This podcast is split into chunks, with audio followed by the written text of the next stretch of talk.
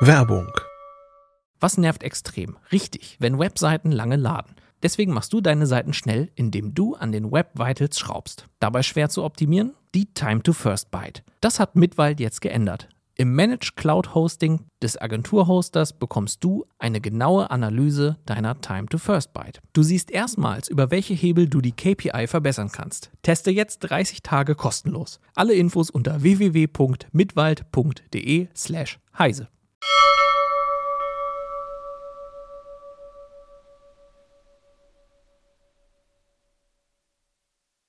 Ich mache heute nicht eineinhalb Stunden, Johannes. Ich hoffe, es ist okay. Heute in CT Uplink testen wir Fedora Linux. Wir haben uns ein Chromebook näher angeschaut und wir zeigen euch, wie dumm künstliche Intelligenz wirklich ist. Bis gleich.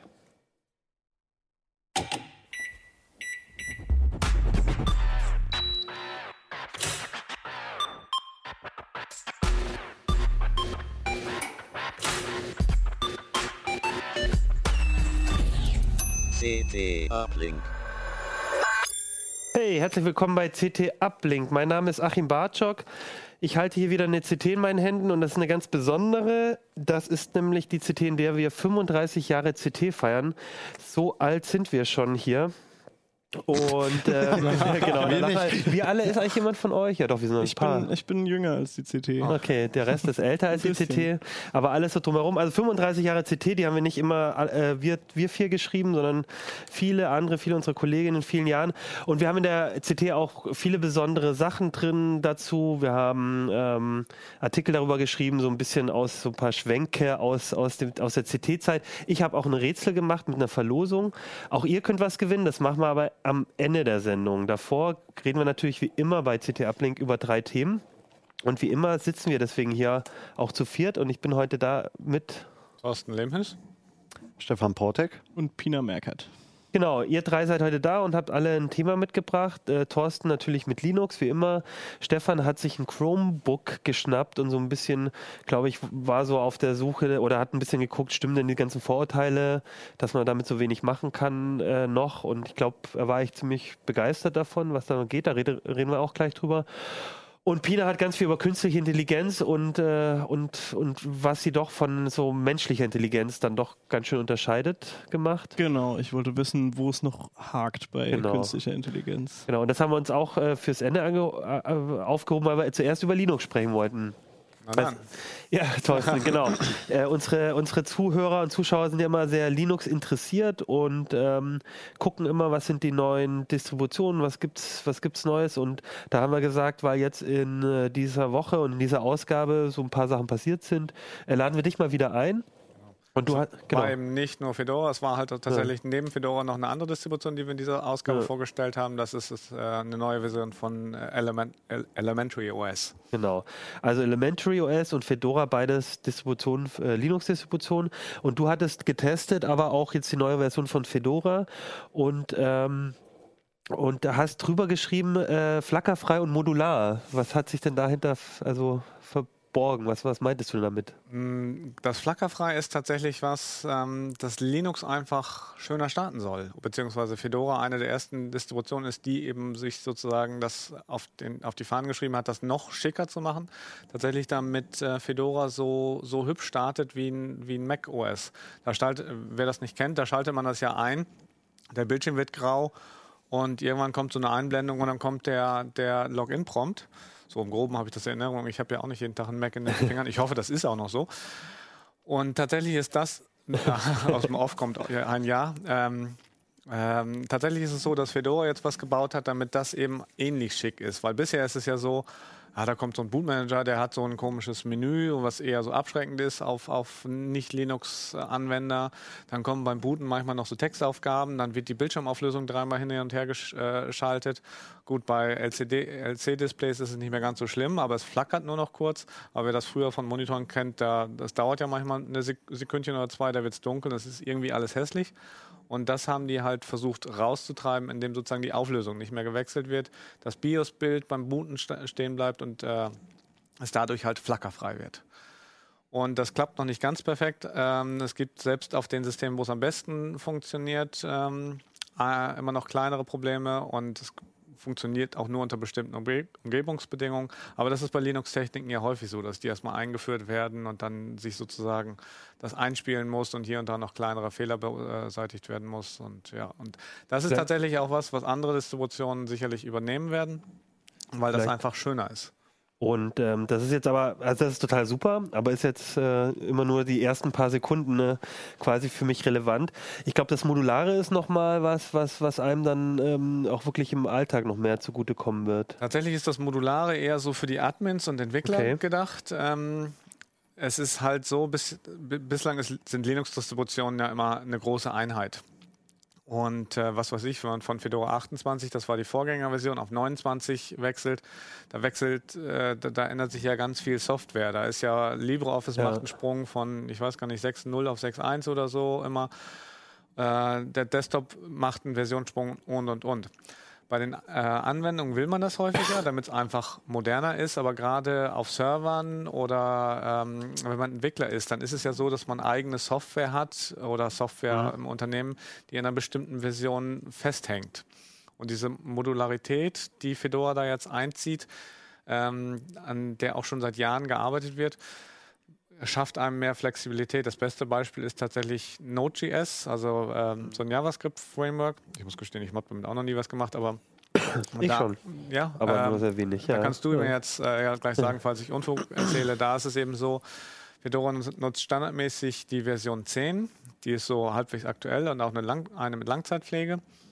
Aber wenn es halt so ist, dass man aus irgendwelchen Gründen auf Fedora 29 umsteigen musste, was weiß ich, für besseren Hardware-Support, weil man den neuen Desktop wollte, kann man auch ähm, noch die äh, Node.js Version 8 über so ein Modul einspielen, wenn eben die eigenen Programme die noch Dann, brauchen. ja. Genauso ist es aber auch so, ältere Versionen, das klappt auch bei anderen Distributionen häufig, aber es ist halt auch so, diese Module werden halt auch später ein, äh, in, in den kommenden äh, Monaten neue eingeführt. Das heißt, es wird auch Node.js 11 oder 12, die jetzt in den nächsten äh, Monaten erscheinen, wird es für Fedora 29 geben und man muss nicht auf Fedora 30 ein halbes Jahr warten, um auf diese neuen Versionen Okay. zu wechseln. Also ist ich habe ein bisschen Rolling Release mäßig dann? Nee, es ist tatsächlich die eigentliche Distribution bleibt komplett so, wie sie ist, aber sozusagen einzelne Abschnitte davon lassen sich gegen ältere oder neuere austauschen. Da kannst du einfach sagen, dass eben dieser Node.js-Stack und alles, was davon abhängt, ich weiß nicht, wie viele Pa- Pakete das sind, sagen wir jetzt mal 20 Pakete, dass das sozusagen abgegrenzt wird und diese 20 Pakete kannst du eben rausschmeißen und auf die ältere Version gehen. Beziehungsweise, wenn ein neues Modul kommst, gehst du halt auf die neuere. Aber Ich, ich frage, weil ich unter Ubuntu halt öfters mal PPAs eingerichtet habe, weil ich halt Versionsjunkie war und irgendwie eine neue Version, neue GIMP-Version oder so haben wollte. Und äh, dann richtest du das halt ein und dann grätschst du eigentlich immer im System rein. Das heißt, meistens funktioniert, aber hin und wieder hast du dann irgendein System, äh, ein Programm abgedatet, wo dann ein anderes Programm das irgendwie gebraucht hat und dann läuft das nicht genau. mehr rund. Und hier ist es halt so, dadurch, dass diese äh, Modul, Module so ein bisschen abgesteckt sind, wo das anfängt und wo das aufhört, sollte das eben nicht passieren. Und dadurch, dass das eben auch von, vom Fedora-Projekt selbst äh, kommt, äh, achten die halt drauf, dass es eben solche Probleme nicht gibt oder, und nehmen im Zweifel eben solche Abhängigkeitsprobleme mit in das Modul rein, damit man sozusagen, wenn man von dem einen Modul von Node.js 8 auf 10 wechselt, eben, dass diese Software dann auch genau dazu passt.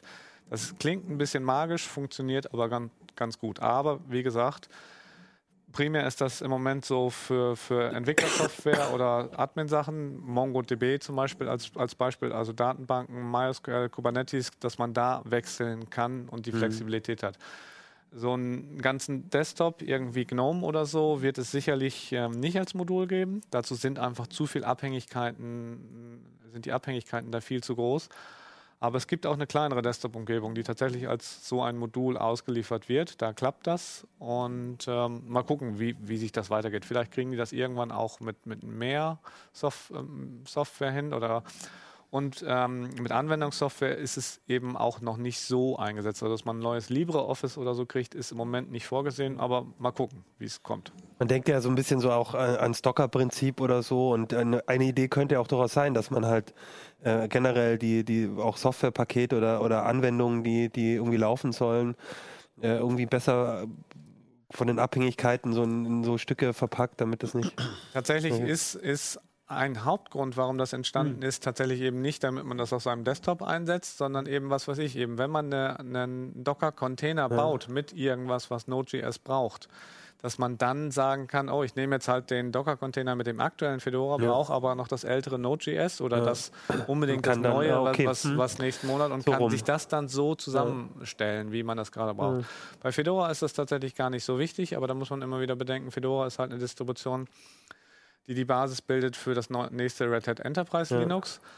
Und das ist ja ein zehn Jahre gepflegtes ähm, Linux. Und da ist natürlich diese Flexibilität viel wichtiger, Ja. dass man da eben nicht zehn Jahre auf derselben Node.js-Version Ja. braucht, sondern auch in drei oder vier Jahren dann eben noch äh, an neueres Node.js rankommt. Und das, dafür ist das Modulkonzept äh, Konzept sehr ausgelegt. Wenn, äh, wenn wir noch mal kurz bei Fedora bleiben, jetzt hast du auch schon Red Hat erwähnt, da äh, hat es jetzt auch, ähm, habt ihr glaube ich eine heise Show auch gemacht über Red Hat und IBM. Genau, es ist auch tatsächlich im Aktu-Bereich nochmal eine Ja. Seite zu, dass IBM Red Hat kaufen will, so ein bisschen, warum sie das machen und so weiter, genau. Hat es denn irgendeine, äh, hat es einen Einfluss auch auf, auf den, den Open Source Entwicklung und das, was wir jetzt, ne, wie die Distributionen sich äh, jetzt äh, weiterentwickeln werden, glaubst du? Oder wird das ganz unabhängig davon sein? Red, na, ähm, es ist im Moment alles Spekulation, muss man einfach mal vorweg so sagen. Ähm, natürlich haben Red Hat und IBM im Rahmen des Kaufs einiges gesagt, was sie vorhaben haben mit Red Hat. Die Quintessenz äh, ist aber eigentlich, alles soll erstmal weiterlaufen Okay. wie bisher, ähm, weil äh, IBM sozusagen Red Hat ja aus Gründen kauft, weil die Firma so gut funktioniert und das wollen, wollen sie halt nicht kaputt machen.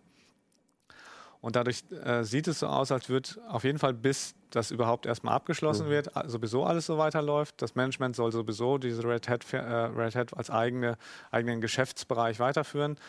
Und ähm, alles sieht so danach aus, dass alles ganz normal weiterläuft, was für die Open Source Szene sicherlich auch wichtig ist, weil Red Hat und Fedora oder Red Hat Entwickler sind in vielen, vielen Open Source Programmen Ja. äh, äh, an der Entwicklung beteiligt, zum Beispiel beim Kernel oder beim, bei GNOME, bei dieser Desktop-Umgebung, die auch bei Ubuntu zum Einsatz kommt.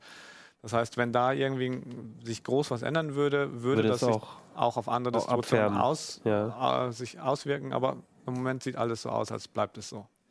Du bist, ähm, bist du selber Fedora-Nutzer? Ich bin sogar Ne? Fedora-Entwickler. Früher, Okay. als ich, ähm, du hast eben so schon gesagt, Ja. Thorsten ist hier und redet über Ja. Linux. Das war ja tatsächlich nicht immer so. Ich habe früher ja mal hier Hardware gemacht. Ja. Und zu der Zeit, wo ich äh, das noch gemacht habe, war ich sogar ziemlich aktiver Fedora-Entwickler. Okay. Ähm, das habe ich dann runtergefahren, als ich dann sozusagen angefangen habe, über, über äh, Linux mehr zu schreiben, um dann nicht in Interessenskonflikte zu kommen.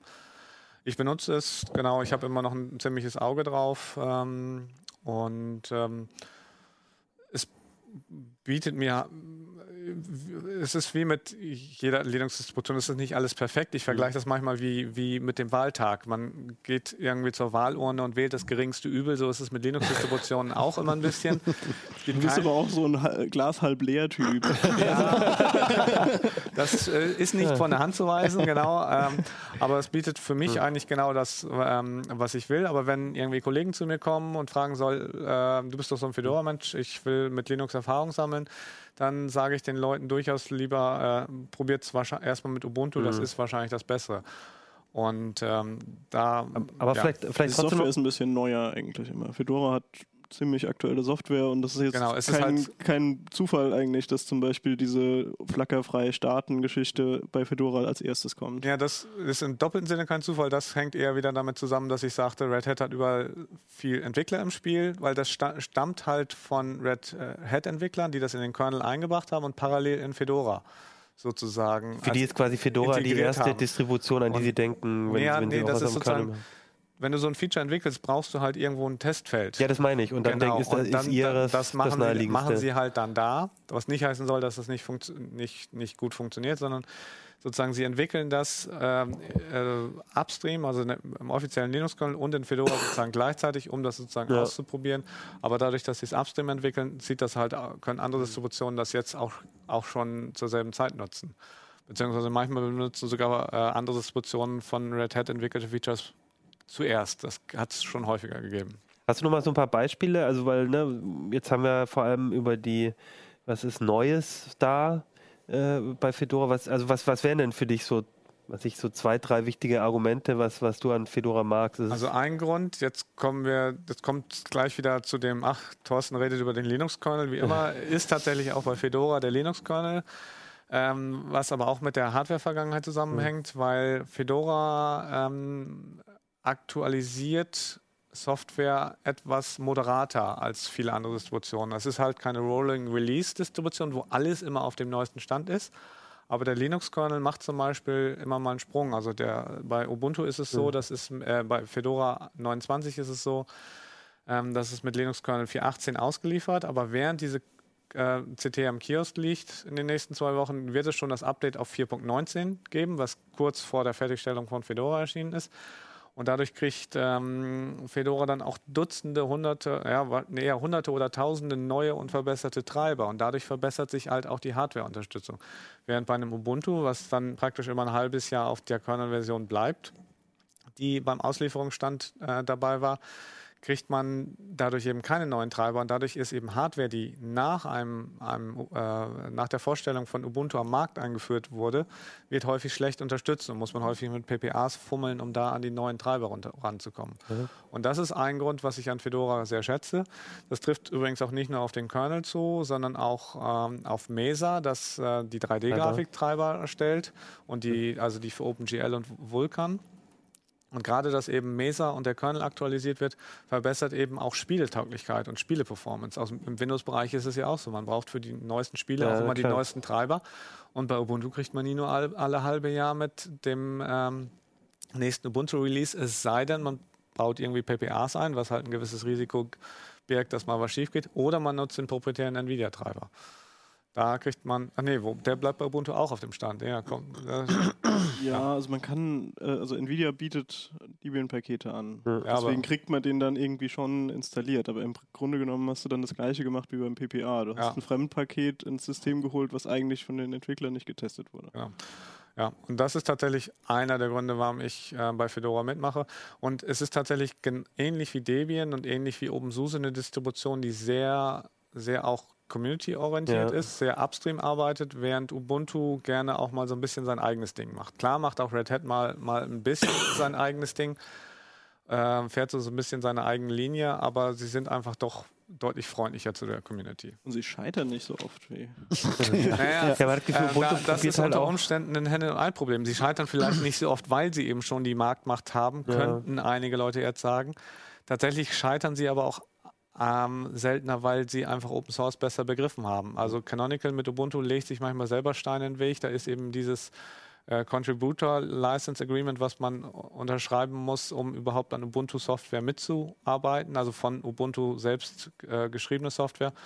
Und das wollen halt andere Distributionen nicht, weil man damit dann eben Canonical sehr viel Macht gibt. Oder und äh, Ja, Dann sie haben machen halt auch ganz viele Sachen angefangen, die einfach nicht funktioniert haben. Also Unity 8 hat nicht funktioniert, Mir hat nicht funktioniert. Ähm, Mobile. Und das ist generell bei Ubuntu, dieses Friss oder Stirb, ähm, habe ich da echt relativ oft erlebt. Äh, Ja, so ein bisschen vielleicht. Es kommt immer, immer drauf an. Also zum Beispiel Upstart. Das ist ja so ein, so ein Init-System, was, was es mal gab, bevor Systemd aufkam. Da hat Red Hat sogar versucht ähm, mitzumachen. Die haben es sogar in einem Red Hat Enterprise Linux und in einem Fedora ähm, dabei gehabt. Da waren sie, war, war Canonical eigentlich mal ganz gut dabei, aber es dann, das hat dann am Ende dann auch wieder nicht geklappt.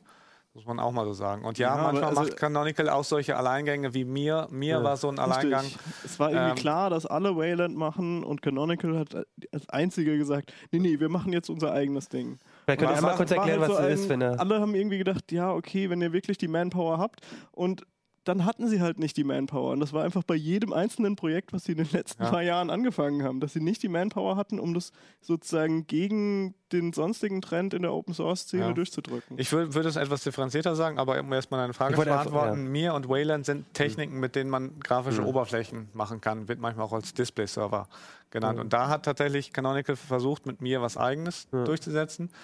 Und für mich das Schlimme an der Story ist eigentlich nicht, dass Canonical mal versucht, was Eigenes da an den Markt zu bringen, sondern dass es eigentlich gar keine guten Gründe gab für mir. Sie haben da Gründe vorgeschoben und das war eigentlich das Problem. Und da, eben weil es auch keine guten Gründe gab, hat, ist einer der Faktoren, warum es sich dann am Ende nicht durchgesetzt hat. Jetzt sind Fedora, Ubuntu so die zwei, zwei der großen, die man, die man so auch kennt und, und wo auch viel Community dahinter äh, oder also Und, ja. und, und, oder, oder Unternehmen, also oder viele Entwickler auch, die da irgendwie mitmachen.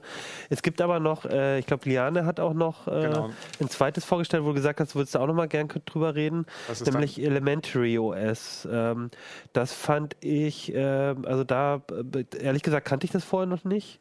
Ähm, aber es sah, sah echt schick aus, als ich da den ersten Blick drauf gehabt hat. Und ähm, ja, äh, wa- wa- was ist das? Genau. Tatsächlich ist das eigentlich, um, äh, das klingt jetzt etwas böse, so ist es gar nicht gemeint, ein, ein Ubuntu Okay. mit einer anderen Bedienoberfläche. Das heißt, so Okay. ähnlich wie man bei Ubuntu, Ubuntu ja in verschiedenen Ja, Varianten kriegt, mit, Kubuntu mit, mit verschiedenen Oberflächen, genau, mit KDE, Plasma oder XFCE, ist das jetzt von externen Entwicklern eine gemachte Distribution, die praktisch Ubuntu 18.04, also nicht die Mhm. äh, Version 18.10, die vor drei, vier Wochen erschienen ist und im letzten Heft vorgestellt wurde, sondern das aktuelle Langzeit-Release von Ubuntu genommen haben und das mit einem eigenen Desktop ko äh, ähm, kombiniert haben. Das heißt, das Besondere ist dort, die haben einen eigenen Desktop entwickelt und Ja, das Besondere ist sozusagen, dass sie versucht haben, Desktop und Distribution aufeinander abzustimmen, weil Okay. ähm, so ist, ähm, es gibt immer mal wieder Schwierigkeiten. Eigentlich ist die Open Source Philosophie eigentlich, man macht sozusagen den Desktop und überlässt dann den Distributionen, das zu integrieren. Gut. Und dann kombiniert man, qua- dann kann man das- KDE mit allen Nee, möglichen. nee, und- nee, nee, nee. Dass sozusagen die, die Ubuntu-Entwickler das vom Elementary, ähm, diesen Pantheon De- Desktop nehmen und das integrieren, so als Ja, ach so. Alternative, so ähnlich Ja. wie man eben eine Ubuntu-Variante mit GNOME kriegt und eine mit KDE Plasma, Mhm. dass sie dann auch so eine machen. Aber tatsächlich ist so, es gibt ja Unmengen an Distributionen, das klappt halt immer nicht so Ja. richtig. Und deswegen haben die Elementary-Macher mal gesagt, okay, damit unser Desktop eh richtig so zeigt, was er auch kann, nehmen wir uns einfach Ubuntu als Basis, passen da nochmal ein bisschen an und stimmen das genau aufeinander ab, damit man halt ein gut aufeinander abgestimmtes Ganzes hat und der Desktop sozusagen noch besser dasteht. Das heißt, man geht eigentlich, also der Fokus oder das Ding ist wirklich der, der Desktop und dann gucken wir, dass wir, wie, wie bringen wir das am besten zur Geltung, Genau. was wir damit vorhaben. Ja, und der Desktop ist halt halt ja für viele Leute offenbar etwas schicker oder die finden das sehr schick. Äh, da bin ich immer der Meinung, schick ist immer ein bisschen Interpretationssache. Es sieht, klar. sieht halt so ein bisschen aus wie, wie beim, beim Mac. macOS. Ja. Ähm, Dann ist es schick. dann ist es schick. Andererseits wird GNOME, was halt Ubuntu ähm, standardmäßig mittlerweile einsetzt, wenn auch in einer leicht modifizierten Variante, oder eben was Fedora einsetzt, äh, wird auch häufiger nachgesetzt, dass es Ja. sehr stark von macOS inspiriert ist. Es sieht halt ein bisschen anders aus, aber äh, das hat den, äh, äh, zugleich aber den, den, einen sehr schlechten Ruf. Ob das jetzt wirklich am Design liegt oder ob das äh, daran liegt, dass das hier jetzt, was, was ich sagen will, mal böse, gerade Journalisten an, anspricht, die darüber schreiben oder die, äh, wie auch immer. Es gibt da verschiedene Gründe. Ähm, Äh, Johannes, kannst du, äh, bin ich eigentlich drauf? Kannst du mal vielleicht einfach auf dem Bildschirm von mir gucken? Ich habe mal einfach einen Screenshot aufgemacht. Da sind jetzt zwar ein paar Fenster offen, aber ich, ja, ein bisschen was sieht man, glaube ich, schon. Da unten ist so eine Leiste, so ein bisschen wie beim, wie man es vom Mac kennt. Und das ist jetzt mit den Fenstern so ein bisschen voll, aber ne, im Prinzip soll das, kann ich hier eigentlich nochmal blättern? Was kommt hier? Achso, nee, das sind nur Das einzelne. Das sieht, sieht halt alles ein bisschen anders. Aber Ja. tatsächlich, wenn man genau hinguckt und sich genau mal anguckt, Mhm. sieht es gar nicht so viel anders Ja. aus. Ja. Und ich muss immer gestehen, das Wichtigste bei Desktop ist für mich gar nicht unbedingt das Aussehen. Ich finde es immer wichtiger, ähm, dass der Desktop möglichst wenig im Weg ist und sich und einfach Mhm. funktioniert. Und ähm, äh, das ist eigentlich bei GNOME vielleicht manchmal ähnlich. Und ähm, äh, da muss man auch einfach sagen, ähm, vorgestern war ein Kollege bei mir im Büro und fragte, hey, ich habe das da gelesen, ich komme vom Mac, ist dieses Elementary nicht was für mich? Und den habe ich dann tatsächlich gesagt, nimm doch lieber ein Original Ubuntu, ähm, weil wenn du dann in Foren oder so nach Ja. Hilfe suchst, ja, dann findest du nämlich auch, wann, wo du wo im Menü oder eine Systemeinstellung klicken musst, um was zu machen. Äh, zum Beispiel den Nvidia-Treiber nachinstallieren. Das geht bei Ubuntu dann zum Beispiel nämlich anders als bei Elementary. Okay. Äh, Weil- da, weil aber mein- was nicht heißen soll, dass das schlecht macht. Die haben das durchaus versucht, einfach zu machen. Ja. Aber es geht halt anders, als äh, es in vielen How-Tos dann wieder beschrieben ist. Weil mein Gedanke war jetzt auch, vielleicht ist es auch was, was man so typischerweise auf dem älteren Rechner von einem Bekannten oder so, der sich nicht so gut mit Computern auskennt und man und dann, aber da ist wahrscheinlich trotzdem mit Ubuntu Auch- hat er mehr Chancen. Auch, genau, der findet, da findet er nämlich mehr Chancen im Ja, Web. Und man ja. muss einfach sagen, ich, auch wenn GNOME so einen schlechten Ruf hat, Da sind viele Use, Case Studies äh, gelaufen, wo Leute tatsächlich, wo, wo, wo mit Computern unerfahrene Leute vor diesen GNOME Desktop gesetzt worden sind und die Entwickler denen über die Schulter geguckt haben, warum das nicht funktioniert oder äh, wie die das bedienen und worüber die stolpern. Und da muss man einfach sagen, Elementary hat da nicht so die Manpower und nicht so die Erfahrung. Ähm, das heißt, es sieht zwar schicker aus, aber ob das dann ich genauso einfach zu bedienen ist, sei dann mal dahingestellt. Also gerade für jemanden, der sich nicht so mit Ja, Computern dann- auskennt, okay. weiß ich nicht. Es hängt vom Einzelfall ab. Für den einen oder anderen ist das vielleicht besser, für den einen anderen ist vielleicht doch ein Gnome doch das Bessere. Als GNOME 3 rauskam, gab es ja eine riesen Diskussion wegen den Änderungen zwischen GNOME 2 und GNOME 3, weil GNOME 3 relativ radikale Änderungen gemacht hat und äh, auch äh, das ganze Bedienkonzept an manchen Stellen umgestellt hat. Und äh, das war halt eine Diskussion, die sehr hitzig geführt wurde, wo ja dann auch geforkt wurde, dass also dann mit Mate halt im Prinzip GNOME 2 weiterentwickelt wird. Ja, Oder zumindest in die Richtung irgendwie.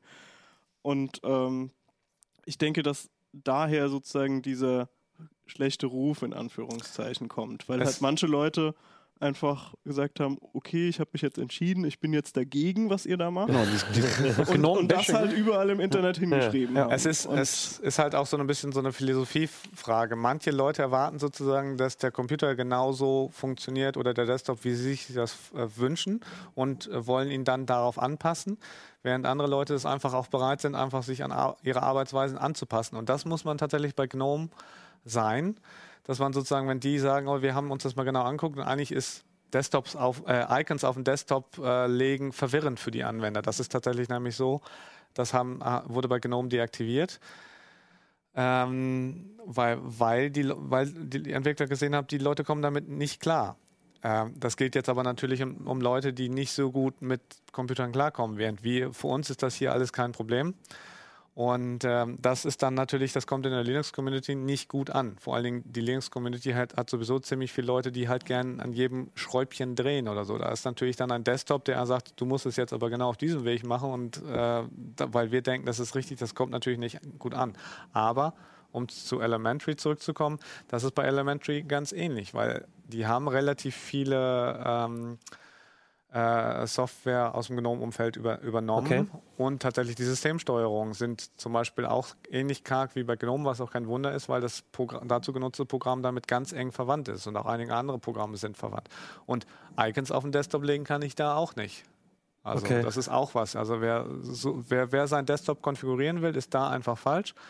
Der ist einfach entweder tatsächlich mit einem KDE Plasma äh, deutlich besser bedient oder wenn er eben die alten, alten Verfahrensweisen gerne schätzt, wie halt Desktops vor 10, 15 Jahren aussahen, dann ist einfach ein Cinnamon oder ein, äh, ein Mata einfach auch, auch das Bessere.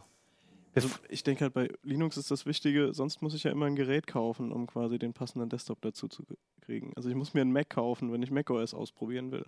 Das ist prinzipiell teuer und da muss ich mich vorher informieren. Aber bei einem Linux-Rechner, da kann ich einfach verschiedene Live-CDs ausprobieren oder Sticks Genau. und find einfach ich, mal ja. verschiedene Desktops ausprobieren. Und Oder- da kann es schon mal sein, dass jemand sagt, ich finde aber Ele- Elementary OS sieht total gut aus. Ja, und äh, genau. das ma- bereitet mir Freude im Alltag, ja. wenn ich irgendwie ein System habe, was mir einfach gefällt. Genau, für mich ist das auch kein Problem. Es ist einfach, jeder soll machen, wie er will, ja. Oder ja, also oder ich weiß nicht, ich, ich gehe zu Kunden irgendwie und dann soll es irgendwie Schick schick aussehen. aussehen, was auch immer. Ja. Ich glaube, da steckt noch ganz viel drin und ich hatte, wir hatten Thorsten, wir haben ja schon drüber geredet, dass wir eigentlich noch mal eine noch mal eine Sendung machen müssen, vielleicht nur über Linux Linux Distribution. das haben wir glaube ich auch schon.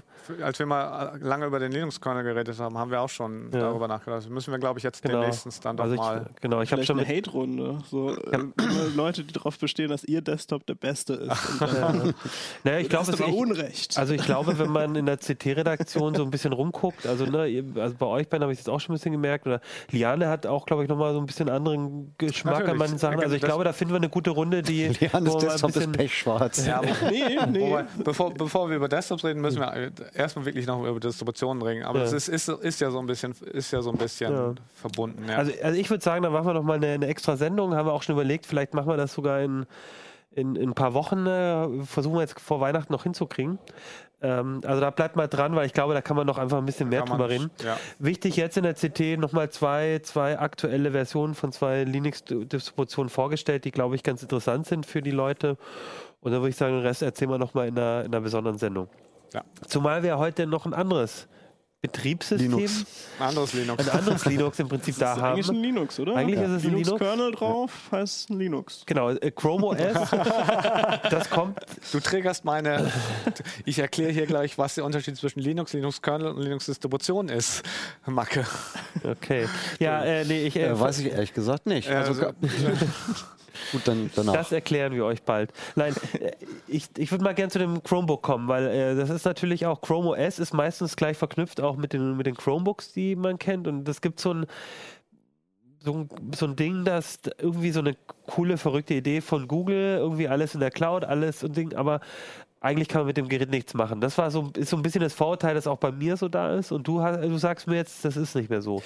Das war tatsächlich auch mein Vorurteil. Ähm, also den, den ich habe jetzt einen, im aktuellen Heft, das mu- muss man vielleicht dazu sagen, jetzt einen Artikel geschrieben, ähm, ob und wie man die Chromebooks vernünftig benutzen kann, indem man sich halt einfach an den Stellen, wo man sagt, mir fehlt hier oder da irgendeine Anwendung für irgendeinen speziellen Fall, ähm, sich halt einfach mit Android oder jetzt seit neuesten eben auch mit äh, äh, Linux-Programmen selber aushelfen kann. Und die Erkenntnis war so ein bisschen, das ist alles gar nicht so schlimm.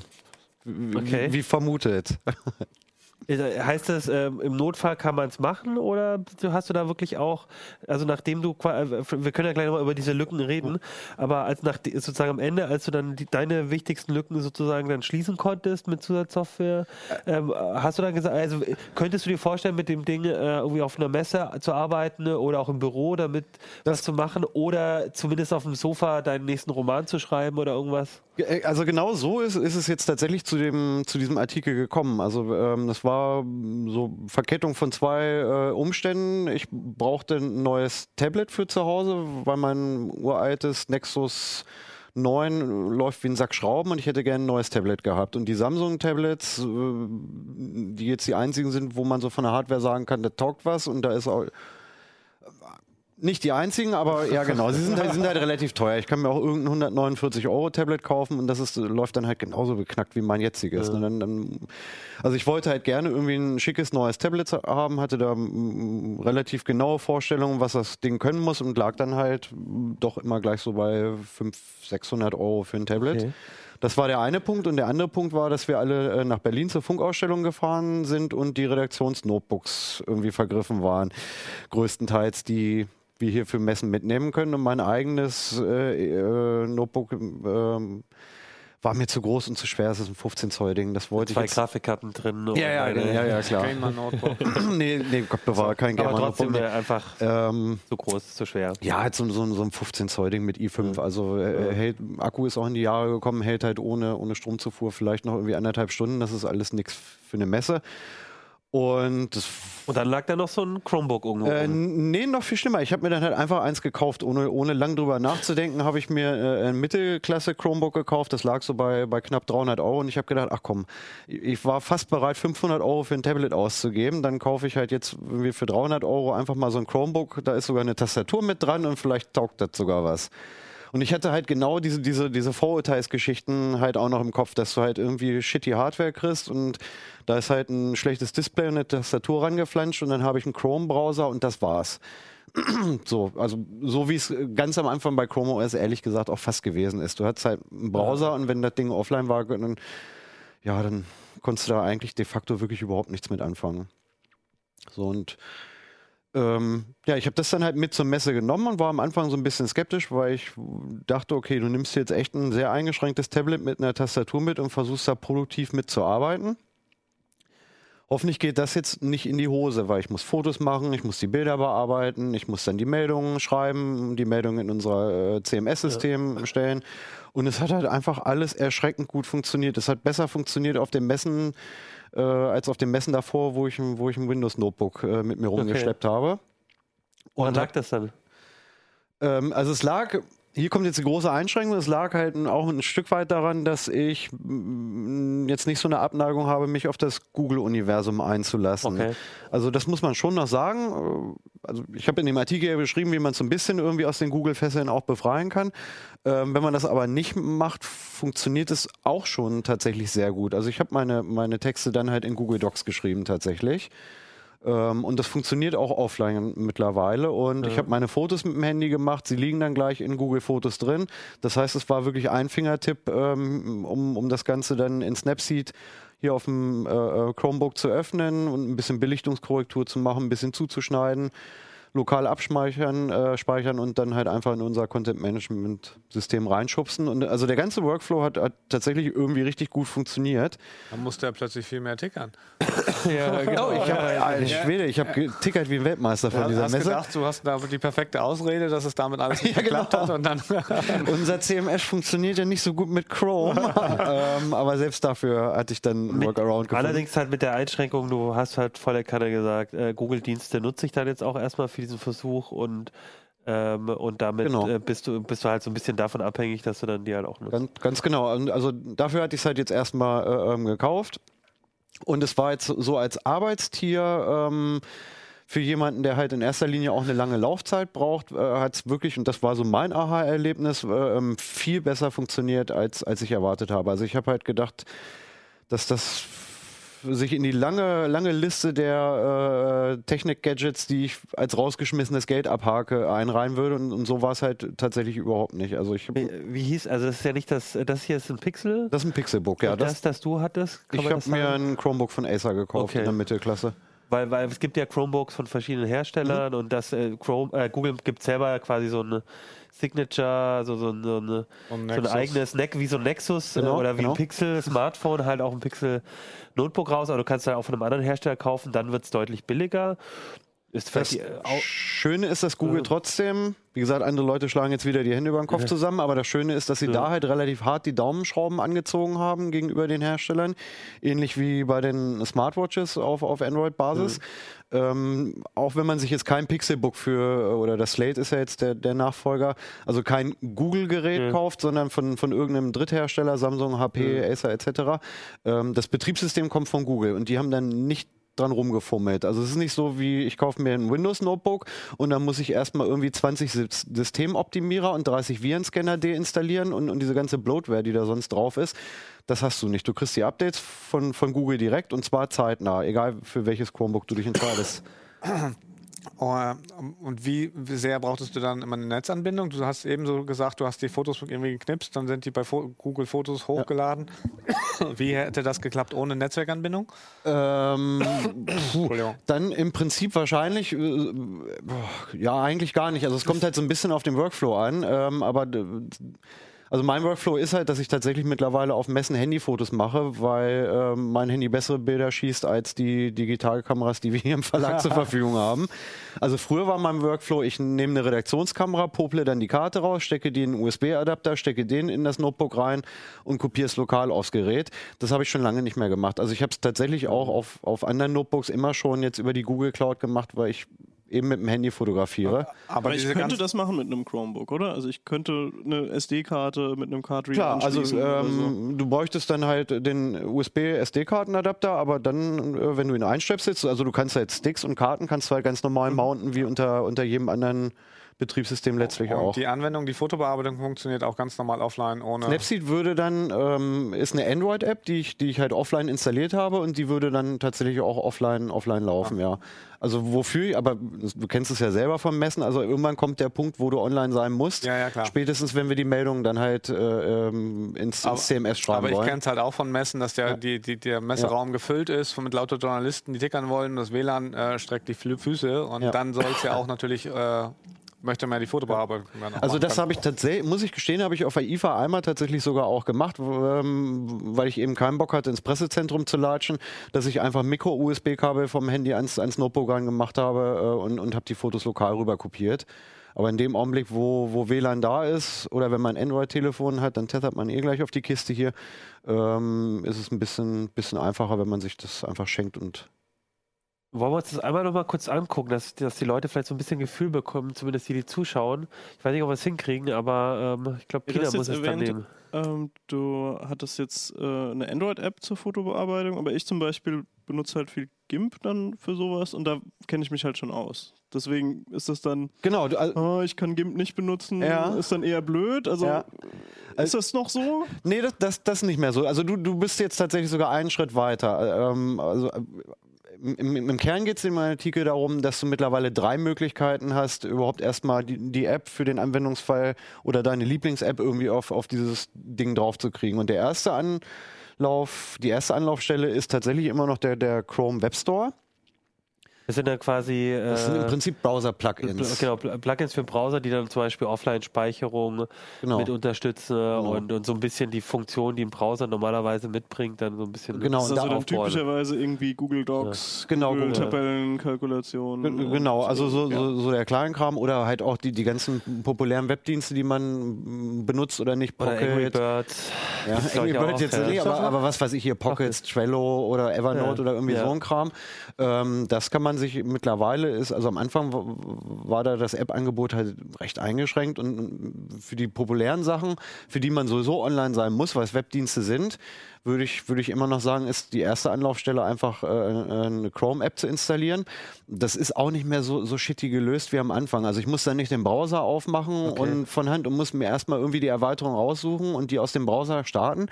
Die taucht dann halt in der App-Übersicht, so wie man sie vom Handy jetzt im Prinzip auch kennt, einfach auf und sie läuft in einem eigenständigen Fenster und man merkt eigentlich nicht, dass es im Prinzip gerade der ganze äh, Browser-Unterbau benutzt wird, um, um, um diese so, Web-App ähm, darzustellen, sondern es fühlt sich, fühlt sich tatsächlich nativ an. Willst du es einmal zeigen oder, oder kann man das eh nicht groß sehen? Äh, pf, ich, äh, ja. Vielleicht einfach nur mal so ein bisschen, ich, weil ich Genau, habe so das Gefühl, viele haben Ja, das nicht. Spotify war jetzt natürlich total Aber du blöd, musst weil es ich jetzt- zeigen Ich unter zeig's der gleich, ich Kamera. müsste mich nur erstmal einloggen. Ja, Ah, ja, ist ja schon.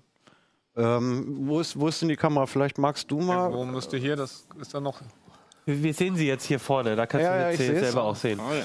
Wir sind hier sehr modern. Ja, also momentan sieht es aus wie ein ganz normales Notebook. Genau, es sieht jetzt erstmal aus wie ein Notebook und was ich jetzt zum Beispiel dann halt gleich als erstes gemacht habe, war, dass ich mir halt Spotify ähm, so installiert habe, weil ich es reicht mir halt einfach völlig aus. Ich muss zur Musik hören in der Regel sowieso online sein und das heißt, ich kann dann halt einfach irgendwie eine Chrome-App nehmen und äh, habe meinen Spotify-Client hier, ohne dass Und mir aber die- irgendwas fehlen würde. Die Spotify-Downloads gehen damit wahrscheinlich auch, oder? Du kannst äh, auch Sachen lokal speichern. ja. Ich glaube, das ist so der große Unterschied immer bei den Web-Apps, dass, äh, äh, bei den Plugins, dass sie halt immer noch mal so, die- so, eine, so ein Cache oder irgendwie so Genau, ein also selbst, selbst. Google Docs kannst Ja. du tatsächlich komplett offline benutzen. du Ja, schreibst das halt zwar dann in, in dem Browser erstmal deinen deinen Text oder, oder bearbeitest deine, deine Tabelle ähm, und es wird erstmal alles lokal gespeichert und beim, beim nächsten Online-Gang wird der Kram dann halt mit der Cloud synchronisiert. Hat man dann auch so eine kleine, äh, hat man irgendwie so ein Dateisystem auch, auf das man dann zugreift? Du hast Ende, unter oder? Chrome OS äh, immer einen Dateimanager dabei, der nicht besonders geil ist, ehrlich gesagt. Sieht so ein bisschen aus wie eine Android-App. Also ich habe hier erstmal meinen mein Google Drive-Ordner ähm, grundsätzlich noch drin und dann hast du hier halt auch noch den, den äh, ganzen lokalen Kram, den du halt, was weiß ich, entweder lokal gespeichert hast oder, oder von, von einem USB-Stick rüber kopiert Ja, ja. hast. Ähm, der Dateimanager ist nicht so geil, da habe ich dann relativ schnell gemerkt, der kann mir irgendwie zu wenig, weil ich irgendwie Fan von zwei Fensteransicht bin. Also Ja. selbst unter Windows äh, bin ich eigentlich Fan vom Total Commander. Und da kann man dann, kommt man dann halt an den Punkt, wo es spannend wird. Du kannst seit, pf, weiß ich gar nicht, welcher Chrome OS-Version, irgendwas Mitte der 60er. Ähm, Version, nicht? ja, ja, Version, Mitte, Mitte 60er Versionsnummern. Ähm, kannst du halt ähm, auf neueren Chromebooks zumindest einfach Android-Apps äh, installieren. Du, ähm, das das funktioniert auch im Prinzip äh, genau, ohne also Probleme oder gibt es dann irgendwie welche, die dauernd abstürzen? Oder Abstürze habe ich selten gesehen. Also es gibt manchmal kleinere Probleme, die würde ich gleich erwähnen. Es ist tatsächlich auch relativ einfach. Du gehst einfach in die Einstellung und kannst ähm, hier den Google Play Store installieren. Also das kriegt tatsächlich wirklich jeder hin. Und nachdem man das gemacht hat, hast du halt einfach den Google Play Store so auf deinem Chromebook, wie du ihn von, deinem, von deinem Smartphone oder von deinem Tablet jetzt auch kennen würdest. Und dann kannst du Und du hast natürlich auch, weil du musst dich natürlich einloggen ne, mit deinem Google-Account. Genau. Aber dann hast du auch alle Programme, die, wenn du welche gekauft hast zum Beispiel, Genau, also die, die- auch wie ein anderes Gerät einfach. Genau, Apps, die ich, die ich gekauft habe, konnte ich, konnte ich dann halt einfach gleich sofort auf meinem Chromebook auch installieren. Und das, das erste, was ich halt wirklich haben wollte, war halt ein vernünftiger Videoplayer, also sprich VLC. Ähm, vernünftigen Dateimanager. Ähm, also mein Favorite ist jetzt Total Commander. Man kann natürlich auch beliebig andere nehmen. Die gibt es ja wie Sand am Meer. Ähm, und so hatte ich schon eine vernünftige Arbeitsumgebung. Ich programmiere zu Hause auch ein bisschen rum mit, mit, dem Smart Home Gedöns und ich brauchte halt irgendwas, womit ich auf, auf, auf äh, Netzlaufwerke zugreifen kann, auf Samba-Freigaben, eine SSH-Shell brauchte ich. Und Das geht waren alles. tatsächlich alles Dinge, die man wirklich relativ easy und schmerzfrei über ähm, über Android-Apps ähm, nachrüsten konnte. Der eingebaute VPN-Client oder die VPN-Unterstützung von Chrome OS ist auch unterirdisch. Ich brauchte nun Firmen-VPN. Ähm, das ließ sich mit einer Android-App auch lösen, dass ich von außen hier auf unsere internen Server zugreifen kann. Also da war ich im Prinzip schon relativ angetan, wie weit ich jetzt irgendwie mit, mit Android-Apps ähm, komme. Also es gibt wenig Fälle, wo ich jetzt zu Hause mein, mein ursprüngliches Windows-Notebook noch starte. Wie, wie gut sind denn die auf das, die Android-Apps auf das Display ausgelegt? Dadurch, dass es so ein bisschen Tablet-ähnlich ist, äh, funktioniert das? Oder stelle ich mir das vor, dass sie manchmal nur die Hälfte vom Display vernünftig nutzen, weil, weil, sie- weil sie eigentlich mehr für Smartphones designt sind? Ähm, genau, da sprichst du den, den Punkt an. Oh. Ähm, es, es gibt welche, bei denen funktioniert es richtig gut. Die ziehst du halt einfach ins Vollbild, in den Vollbildmodus und ähm, dann laufen die halt einfach auch unter Ausnutzung, unter vernünftiger Ausnutzung der, der maximalen Fläche. Dann gibt es andere Apps, die laufen halt wirklich, als ob man so ein, so so ein Smartphone-Simulator laufen würde. Du hast halt so mittig so ein ganz schmales Hochkantfenster und kannst das auch nicht vernünftig maximieren, ohne dass die App dabei dann auch neu gestartet werden muss. Also es gibt auch Android-Apps, die, die wirklich so, so dermaßen nur auf, auf Telefone ausgelegt sind, Ja, dass man Aber die das dann... ist dann bei Android-Tablets wahrscheinlich Genau, genauso. Genau, Ah, also okay. da, da wäre die Faustregel, also eine App, die auf einem Tablet kacke aussieht, wird auf einem Chromebook äh, doof im recht. Quadrat aussehen, ja. Ähm, jetzt einmal noch mal so als letztes, äh, äh, gehen auch, auch Linux-Anwendungen. genau, und das ist mit Chrome OS 69 dazugekommen und das war dann halt der Punkt, wo, wo ich das Betriebssystem halt wirklich spannend fand, weil es gibt wirklich genug Leute, die sagen, äh, ich will mein GIMP benutzen. Ich habe jetzt keine Lust, irgendwie mit Lightroom äh, ähm, mich anzufreunden, was es als Android-App gäbe, oder mit Snapseed, ähm, sondern ich möchte jetzt halt gerne mein GIMP weiter benutzen. Wobei auch ganz kurz, äh, die Lightroom-App ist natürlich auch nur ein Bruchteil von dem, was eine Lightroom-Desktop-Anwendung Ja, ist. ja. Also das kommt ja noch dazu, dass Ja. diese App, äh, Android-Apps oft auch eine auf Touch optimierte, eher reduziertere Genau, äh, genau. Oberfläche oder Funktionsumfang das war- haben. Wobei die Desktop-Version von Lightroom gibt es wahrscheinlich nur für Windows und für Mac. Genau, oder? das ist wieder ein anderes Problem. Also schlechtes Beispiel, aber also selbst, Auch- also selbst wenn du eine gute Software äh, oder selbst wenn du eine Android-App-Software hast, ist die nicht immer auf optimiert auch eben für, für, für, für einen Desktop. Genau, Nee, genau. aber manchmal auch Ressourcen schon. ne? Also der Akku hält dann Das länger. stimmt, wenn ja. Das, das Android-Version tatsächlich ist. ähm, auch was, was ich erlebt habe, da kann ich auch gleich noch was zu sagen. Ähm, aber das war es zum Beispiel. Office ist jetzt so, so ein Paradebeispiel, dass die Leute sagen, okay, ich logge mich auf einem Chromebook mit meinem Google-Account ein, übermittle dann halt schlimmstenfalls Standortdaten. Das reicht, mehr will ich nicht. Ähm, dann könnte man jetzt zumindest mit Android-Unterstützung sagen, dann installiere ich mir halt einfach äh, ähm, Microsoft Office als Android-App und lass das auf dem Chromebook laufen. Das funktioniert eigentlich schon ganz passabel. Aber da kommst du genau in diese Limitation rein, dass, dass du dann halt nicht den vollen um Funktionsumfang einer, einer eigenständigen Desktop-Office-Suite hast. Und deswegen fand ich den Teil halt ganz spannend, dass man äh, mittlerweile Linux-Apps installieren kann, zumindest auf einigen Chromebooks. Also die, die äh, Google-eigenen, auf dem geht's. Also die Google-eigenen äh, können es mittlerweile. Ähm, also äh, man kann eigentlich im Moment sagen, neuere mit ähm, 64-bittigen Chips können es oder können es bald. 64-bittig x86 oder ARM? Äh, Im Moment x86. Ähm, Angekündigt haben sie jetzt, dass die MediaTek-Chips äh, noch mit dazukommen sollen. Das würde dann beispielsweise einige, einige Lenovos und einige Acers betreffen. Ähm, aber da wird man noch einen Augenblick warten müssen. und, und sind die Linux-Anwendungen, ist, kannst- ist es, gibt es da dann einen speziellen Shop, wo die vorher irgendwie auf, auf, auf die Chromebooks auch getestet werden? Oder Nee, es kannst du ist- da äh, es ist weiß ich, tatsächlich beliebig all- Debian-Pakete oder irgendwas? Ja, es ist, also es ist noch ein bisschen, es ist tatsächlich noch ein bisschen Beta. Also ich hatte, hatte das, äh, mir deswegen dann das, das Pixelbook äh, geschnappt, was wir hier in der Redaktion haben, weil es auf meinem eben noch nicht geht. Und dort konnte man auch einfach die Linux Beta-Unterstützung einschalten. Im Einstellungsmenü, das hatte ich dann gemacht. Und das Einzige, was ich dann halt äh, hinterher hatte, war halt Ach, so eine. war halt eine Linux-Shell, wo ich gedacht habe, ach Mensch, toll. das ist ja genau das, was ich haben wollte. Ähm, und musste dann halt äh, ähm, mich damit abfinden, ja, okay, ähm, ich habe halt eine Linux-Shell und wenn ich jetzt den Firefox-Browser benutzen will, dann muss ich ihn mit apt-get install halt einfach selber installieren. Aber ich kann das- Debian-Pakete installieren. Ja, oder was? das ist tatsächlich das Erste, was ich mir gleich, als wir uns hier vorhin gesammelt haben. Ja, Thorsten hat vor- schon vorhin vor, äh, äh, habe ich das Ding mal, da, guck mal Terminal auf und dann guck dir erstmal, äh, was da für ein Betriebssystem ist. Es ist tatsächlich eine Debian-Umgebung, die in einer virtuellen Maschine läuft, habe ich, ne? Debian 9.5. Und ich habe jetzt noch, das habe ich nicht mehr nachgeguckt, ob es die Standard Debian Repositories sind. Ich gehe aber mal, da, würde mal einfach davon ausgehen und damit kriegt man dann wahrscheinlich alles, was so typischerweise in Debian verfügbar das, das ist. ist eine VM, also kein ist- Container oder was? Ich, au- Oh, wie nennen Sie es denn? Es basiert auf. Ähm, ich wusste es mal, Sie haben es irgendwie. Äh, äh, ist es ist basiert U- auf Native Client. Uname-A oder so? Ist, ja gut, aber der, der Host Achso, nee, Moment, warte, warte, warte, ich komme. Äh, ich glaube, es ist ich eine Quatsch erzählt. Native Client war für die Android-Apps. eine, eine Schmalspur-Virtualisierung. Es ist schon eine Virtualisierung, aber es ist mehr als Den Namen habe ich jetzt es auch ist vergessen. Ich- Nämlich mehr als ein Container, aber es ist sozusagen performancemäßig besser als das, was man typischerweise an das, was man typischerweise denkt, wenn man von äh, Virtualisierung spricht. Also Linux, Linux Penguin 4.14 klingt nicht nach einem Debian-Standard-Kernel. Nee, genau. Das, Oh, das okay. äh, wird, dürfte der, der ähm, irgendwas von, von ähm, äh, Google sein, genau. Vielleicht ist das ja nochmal ein, ähm, ein Anlass. Ich würde mal noch einen Satz zu Ende sagen wollen. Ähm, das war mir dann halt tatsächlich auch zu wenig. Was ich dann halt gemacht habe, war, dass ich mir halt einfach irgendwie ähm, den Paketmanager installiert habe. Und dann kommen wir eigentlich im Prinzip in dem, in dem äh, Bereich, wo, wo der Normalanwender das Ding schon wieder benutzen kann. Also das war Ah, das ist. GNOME Software. Genau, ne? Also es war dann halt ein Abgib-Befehl, um das GNOME Software Center zu installieren.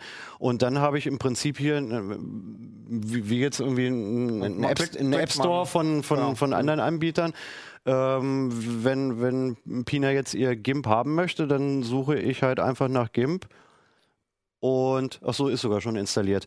Ähm, und kann es dann halt einfach installieren und hinterher benutzen. Genauso wie ich äh, LibreOffice schon installiert habe. Und habe dann halt einfach ähm, äh, ein lokal laufendes Office-Paket offline mit, mit vollem Desktop-Umfang und zugegebenermaßen erschreckend kleinen Schaltflächen. Aber man kann damit arbeiten. Wahrscheinlich kann man ja auch ein bisschen noch was äh, Nee, umstellen. die sind auf, wirklich auf maximale Größe gestellt. okay.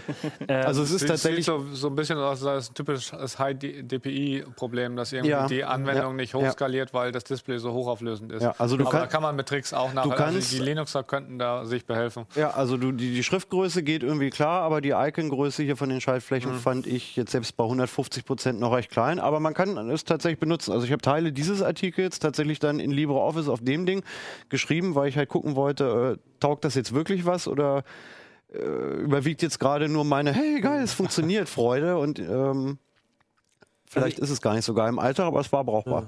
Also ich würde vorschlagen, weil ähm, auf deinem 300 Euro ähm, äh, Chromebook ist das bestimmt nicht so, so klein, die ganzen Icons. Das hat ja bestimmt nicht so eine tolle Das Auflösung. hat halt äh, einen 32-bittigen MediaTek-Chip, so, da, geht's da werden Linux-Apps gar Okay. nicht laufen. So, weil ich wollte jetzt schon vorschlagen, dass du einfach mit deinem weiterschreibst und das hier mal äh, äh, Thorsten und Pina gibst, damit sie äh, quasi noch mal ein bisschen mit dem Linux rumprobieren können, was da drunter steht. Ja. ja. Ich glaube, vielleicht entsteht ja noch mal ein Artikel im Nachhinein. Äh, Fände ich ja auch ganz spannend. Ich würde bloß Das würde ich spannend finden, Ja. äh, wenn einer von euch, der halt mehr Ahnung von dem Linux, was heißt mehr, der überhaupt Ahnung von dem Linux-Unterbau hat, Was schreiben wir da drüber? Chrome OS frickeln? Oder? äh, wenn man das irgendwie noch so ein bisschen tweaken kann und dann noch ein paar Sachen rauskitzeln kann, würde ich das spannend finden. Aber es sieht schon erstaunlich aus, was einfach so funktioniert. Das muss man einfach mal so sagen. Und Also, es, ich fand es performancemäßig fand ich es eigentlich echt in Ordnung. Also wa- was überhaupt nicht funktioniert ist dann, also was schon funktioniert, aber überhaupt keinen Spaß macht, ist über Wine dann zu versuchen, Windows-Apps laufen zu lassen. Das wird alles sehr, sehr langsam und sehr schmerzhaft. Also da waren dann irgendwie statt, da habe ich Microsoft Office offen gehabt, habe losgetippt und die Restlaufzeit war dann irgendwie statt zwölf Stunden so zweieinhalb. Also man, man kriegt es auch so schlecht wie ein Windows-Notebook, wenn man sich genug Mühe Ja. gibt. Aber, das, aber dann kannst du ja auch gleich das Windows Notebook Eben, wieder rausholen. dann nimmt man vielleicht gleich ein Windows Notebook. Also man sollte, also es bleibt halt ein Chromebook, ähm, man, mit dem man mittlerweile viel mehr machen kann, als die meisten Leute denken. Aber es ist tatsächlich, das ist die Einschränkung. Äh, ähm, es ist, es ist kein, kein x86 Desktop-Rechner mit, mit Windows 10. Aber Will es halt eine aber auch günstige nicht sein. Eine günstige Alternative, mit der man eigentlich schon ziemlich weit kommt. So. Also Zum- vielleicht nicht das Pixel, aber Vielleicht, das Pixel ist auch eine schöne Alternative, Aber aber, dann halt keine günstige. Aber wenn halt irgendjemand sagt, ich brauche halt eh irgendwie ein neues Tablet und äh, ich brauche irgendwas f- als Außendienstler irgendwie ähm, für Messen, für die Uni äh, und ich habe mehr Bock drauf, dass die Akkulaufzeit elf Stunden ist, ähm, dann ist Chrome OS tatsächlich nicht mehr so schlimm, wie man es in Erinnerung hatte oder wie es einem irgendwann mal erzählt wurde. Gut. Ich bin überzeugt. Ich Ja, glaube, ich habe hab. Lust gekriegt, mich ein bisschen mehr mit Ja. Chrome OS Es zu ist halt immer beschäftigen. noch die- Vorher war die- das so, Ja. Die das, Google, das willst du nicht. die Google-Anbindung, die, mit der man damit eingeht, das ist, hast du aber ja am Anfang gesagt, aber das ist ja auch in Amerika sind die Dinger ja viel erfolgreich, wo die Leute nicht so reserviert sind in solchen Sachen. ja. Ne? Also das, äh, klar, also hier in, in Deutschland äh, ist generell so ein bisschen die, die Datenschutzangst höher. Ähm, äh, also wer ein iPhone hat, ähm, vielleicht auch Der aus guten ein Gründen, der braucht vielleicht kein Chromebook, sondern kauft sich dann halt doch lieber irgendein, irgendein, Apple äh, oder ein iPad mit Tastatur. iPad irgendwie. Pro? iPad Pro mit Tastatur ist dann auch schon ganz geil. Gut, wenn du Äh, einmal mit Apple anfängst, dann kommst du aus dem Geld ausgeben natürlich auch nicht mehr raus. Ja, und bei Google ist es so, dass sie es echt verstehen, dich sehr eng an ihr Ökosystem ranzubinden. Also wenn du Aber ein Apple Android, auch. ja, aber wenn du ein gerade sagen, Google von Apple gelernt. wenn du ein Android-Smartphone hast, ähm, dann kannst du ja auch ein Chromebook kaufen. Das macht jetzt datenschutzrechtlich keinen, keinen so großen Unterschied mehr. Also, es, also auch hier in der Redaktion, ein Kollege, den ich jetzt nicht nennen wollte, der hat gesagt, der benutzt ein Android-Handy und sagt, oh nee, so ein Chromebook will ich mir nicht kaufen, das ist mir dann zu viel Google.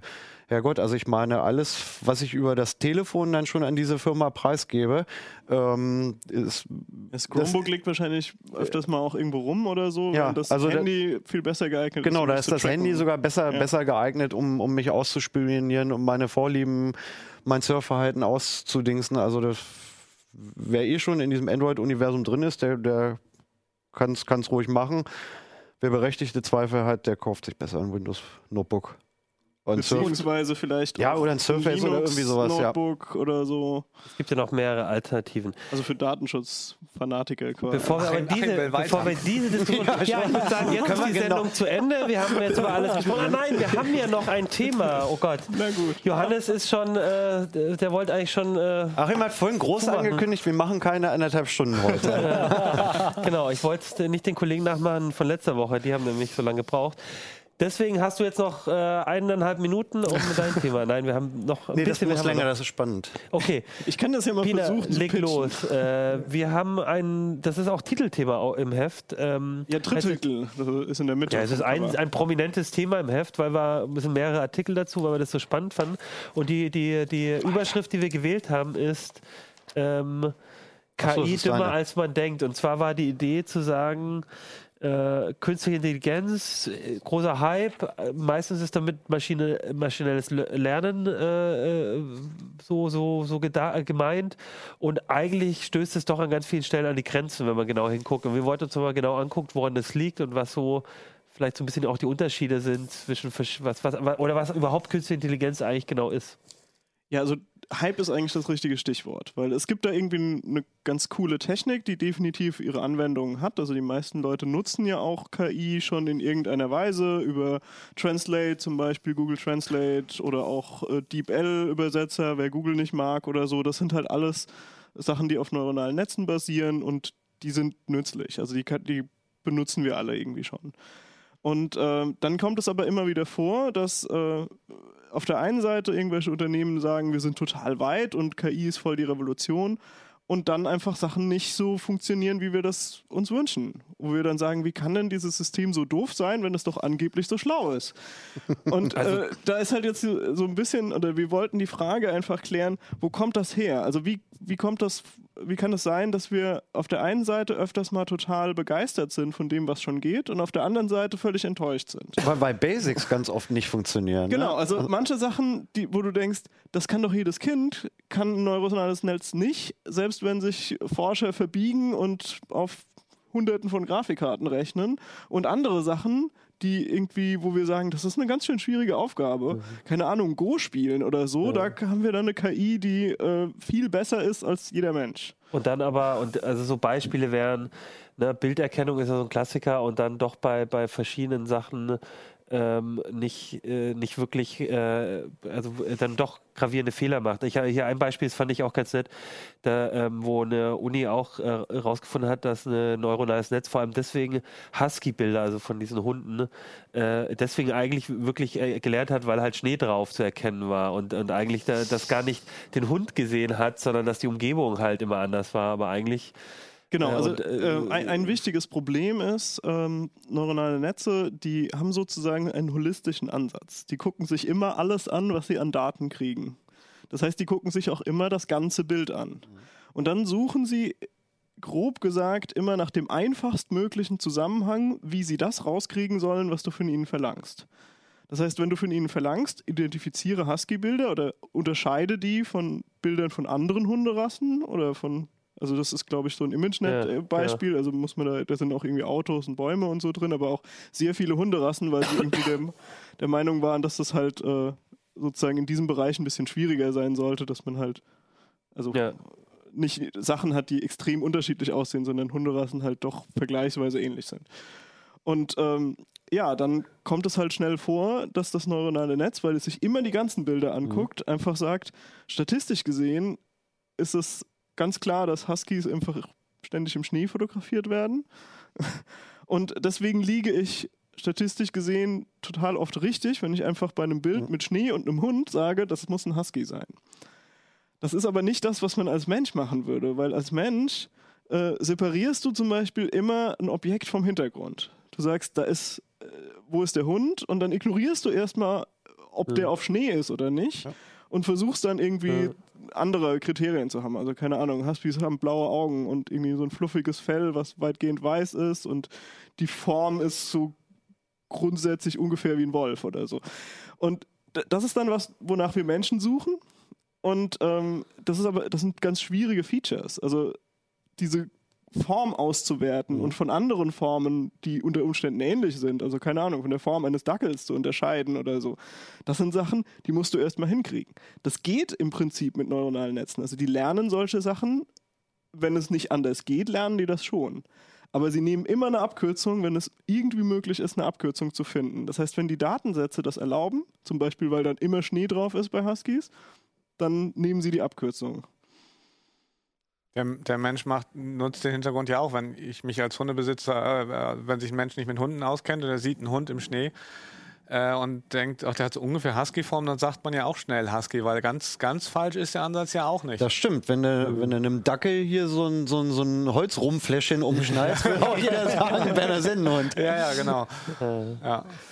Nee, aber das stimmt. Nee, also ähm, Aber, aber das, der Algorithmus müsste sozusagen lernen, die, die, die Umgebung nur als zweiten Faktor äh, hinzuzuziehen, so ähnlich wie der Mensch das auch macht, dass er erst sich auf den Hund konzentriert. Ja, also äh, das Problem ist halt schon viel grundsätzlicher, weil du jetzt sagst, naja, es gibt ja den Faktor irgendwie, was ist das Objekt Hund und was ist der Hintergrund? Und für dich ist es, also als Mensch ist das völlig klar, du bist von vornherein in der Lage, das zu separieren, aber daran scheitern neuronale Netze schon. Also die, die haben schon Probleme damit, äh, Objekte vom Hintergrund zu sep separieren. Also üblicherweise arbeiten die gar nicht mit Objekten, sondern die arbeiten mit Mustern, die sie auf das komplette Bild anwenden. Ich finde ja, also eigentlich äh, äh, handelt dein Artikel ja von, von Fails von der, von der KI, aber ich finde gerade bei der, bei der Bilderkennung finde ich, ähm, Gott, schon wieder bei Google, aber ähm, dass, dass äh, äh, der TensorFlow-Kram, der hinter Google Fotos hängt, erschreckend gut funktioniert. Also wenn man auch da die Datenschutzbedenken über Bord wirft und sagt, mach mal Gesichtserkennung und Haustiererkennung an ähm, und und ich kann in meinen Google-Fotos halt jetzt nach Personennamen suchen und die Fotos, wo die Leute drauf zu sehen sind, werden mehr rausgespielt, weil die Gesichter halt einfach Hast du erkannt eigentlich wurden. Fotos von mir gemacht? Bestimmt. das Erschreckende ist, wenn du Google bist, funktioniert das auch besser. Okay, gut. Und das liegt einfach daran, Google hat halt einfach Zugriff auf total viel Daten. ja, die haben, Äh, die, die aktuelle Technik funktioniert recht gut, wenn du Datensätze hast, die groß genug sind. Weil, ähm, also du hast halt das Problem, wenn du ein sehr einfaches Model hast, dann ist das Model nicht in der Lage, das äh, zu verstehen quasi. Es ist einfach zu doof. Es ist eigentlich kein Problem, dass du skalieren. Dann machst du irgendwie zusätzliche Ebenen rein und machst sie ein bisschen breiter und so. Und dann hat das alles irgendwie mehr Parameter und kann im Prinzip sich mehr Sachen merken und so. Und äh, das ist im Prinzip nur Parameter ändern und mehr Hardware draufschmeißen. Also eigentlich einfach zu machen. ja, sie haben halt auch, wie gesagt, sie haben, wie du gesagt hast, eine riesige Basis an, an Fotos, weil jeder da seine Fotos reinkippt irgendwie.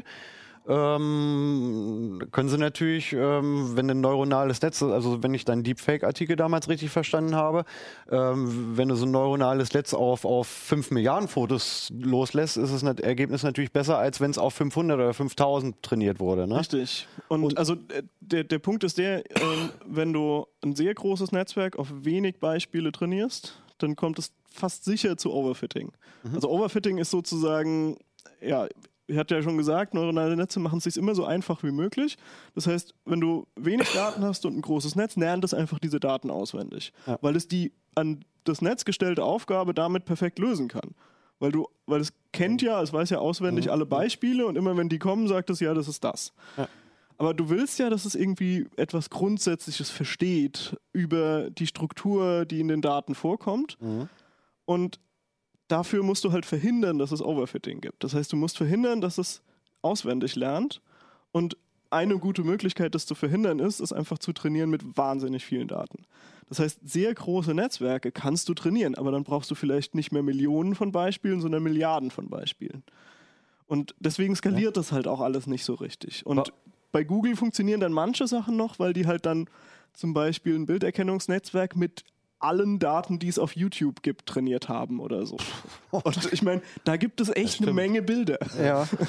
Aber warum, warum braucht das neuronale Netz das und ich nicht? Also ich meine jetzt, ich habe natürlich in meinem Leben auch, ich sehe viele Menschen, aber zum Beispiel schon bei den Huskies würde ich sagen, ich meine, so, also ich habe jetzt nicht eine Million Huskies in meinem Leben gesehen und kann trotzdem sehr zielsicher den, äh, wenn jetzt einer vorbeilaufen würde, traue ich es mir zu, dass ich den auf jeden Fall erkenne.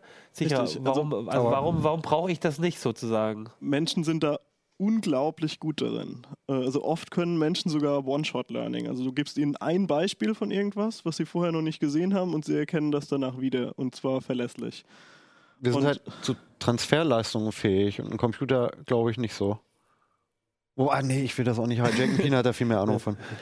Also ähm, äh, das Schwierige dabei ist, ähm, so richtig, also wie wir Menschen das genau machen, ist eigentlich gar nicht so 100% erforscht. Das Okay. wird halt bei der Hirnforschung die ganze Zeit versucht, aber so ein Gehirn ist halt riesig. Also ich glaube, wir haben irgendwie, ich, ich habe es hier äh, geschrieben, wir haben 100 Milliarden Neuronen und die haben durchschnittlich so um die 7000 Verbindungen zueinander. Das ist über ein Petabyte an Informationen, was womit, also was da durchfließen kann quasi. Das ist einfach gigantisch groß. äh, wir sind auch nicht in der Lage, das zu simulieren. Also wir haben nicht die Hardware, um komplette Gehirne irgendwie an, ansatzweise zu simulieren. Also ich fand bisher alle Rechnungen von wegen, ja, wir haben das in fünf Jahren, weil so und so, Okay. fand ich nicht schlüssig, ehrlich gesagt. Ähm, aber es ist kein, also es ist nicht wirklich nur ein Skalierungsproblem, sondern das Problem ist halt, ähm, Neurowissenschaftler können in ein funktionierendes Gehirn nicht reingucken. Du kannst dir natürlich Gehirne von Toten kannst du dir angucken und irgendwie auseinanderschneiden und versuchen rauszufinden, wo welche Art von Neuronen vorkommt. Aber da gibt es auch irgendwie 50 verschiedene oder so. Also es gibt total viele unterschiedliche Zellen, die da sind und die haben auch anscheinend unterschiedliche Funktionen und ähm, haben auch sehr, sehr lange Verbindungen. Also es, es gibt Nervenverbindungen, die gehen einmal quer durchs Gehirn durch. Es gibt sogar äh, manche Nerven, die haben Axome, also diese so eine Nervenzellen haben immer so ein langes, lange Verbindung quasi, über die sie ein Signal leiten können. Und das kann bis zu Meter weit gehen im, im menschlichen Körper. Also die, die durchs Rückenmark durchgehen, Mhm. die sind bis, also unter Umständen mehrere Meter lang. Und ähm, deswegen ist es unglaublich schwierig, die genaue Struktur, Ja. wie ist was verschaltet, beim Menschen rauszufinden. Das heißt, der Unterschied ist nicht nur Das menschliche Gehirn hat einfach mehr Kapazität, mehr Schnittstellen, mehr, mehr Rechenleistung und deswegen ist es halt eine Frage der Zeit, sondern die, ne, wenn ich mir so ein neuronales Netz vorstelle, wo halt eigentlich äh, schon relativ klar definiert ist, auf verschiedenen Ebenen, verschiedenen Schichten wird dann irgendwie eine Information durchgeschaltet und dann passiert was raus. Das Gehirn funktioniert schon da grundlegend anders, wie Informationen verarbeitet werden, als in einem neuronalen Netz. Also das mit den Schichten ist weitgehend vom visuellen Kortex abgeguckt, der Okay. auch relativ stark in Schichten organisiert ist und zu den am besten erforschten Teilen vom Gehirn gehört. Und äh, da weiß man auch, dass in den ersten paar Schichten im visuellen Kortex tatsächlich auch so äh, Texturen erkannt werden, also so Muster So und die voneinander unterschieden werden und so. Und das ist sehr ähnlich zu dem, was äh, auch bilderkennungsneuronale Netze machen. Aber, Aber bei neuronalen Netzen nutzt du halt, also du vereinfachst sozusagen die, die Zellen extrem. Du, also echte Neuronen feuern, also das ist irgendwie so ein Ereignis, wo es so einen elektrischen Impuls gibt und dann können die mit einer bestimmten Frequenz feuern und so. Und das liegt natürlich daran, wie diese Zellen aufgebaut sind. Ähm, also die können nicht einfach irgendwie analoge Spannungen anlegen oder so. Das geht halt nicht. Äh, von, die haben da keine Schaltung für.